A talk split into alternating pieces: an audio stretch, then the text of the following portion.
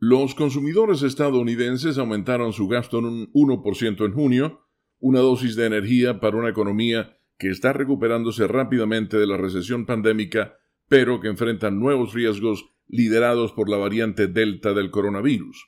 Al mismo tiempo, un barómetro clave de la inflación que es seguido de cerca por la Reserva Federal aumentó un 3,5% el mes pasado con respecto al año anterior. Ese ha sido el aumento más rápido de este tipo en 12 meses desde 1991. Según la agencia AP, el sólido aumento del gasto de los consumidores en junio proporcionó una prueba más de que los consumidores están impulsando una recuperación cada vez más fuerte de la recesión pandémica. El informe del Departamento de Comercio también muestra que los ingresos personales que proporcionan el combustible para el gasto subieron un 0.1% en junio, después de dos meses de grandes caídas, lo cual refleja el declive de varios programas de apoyo del gobierno.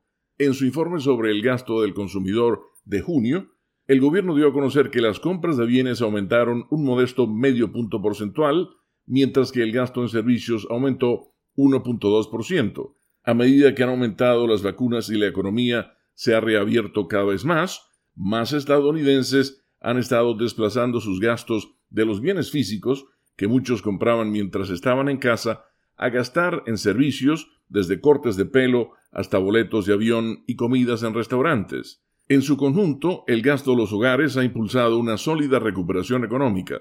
El gobierno estimó que la economía creció a una sólida tasa anual de 6,5% en el último trimestre y el gasto de los consumidores impulsó gran parte de la ganancia. De hecho, avanzó a una potente tasa anual de 11.8% en el trimestre de abril a junio, en vista de que más estadounidenses salieron de sus hogares a comprar, viajar y comer. Sin embargo, las perspectivas de la economía ahora se ven empañadas por la amenaza de un resurgimiento del coronavirus debido a la altamente contagiosa variante Delta. Si un aumento en las infecciones virales hace que muchos consumidores regresen a encerrarse en sus hogares y redujeran el gasto, se debilitaría la recuperación.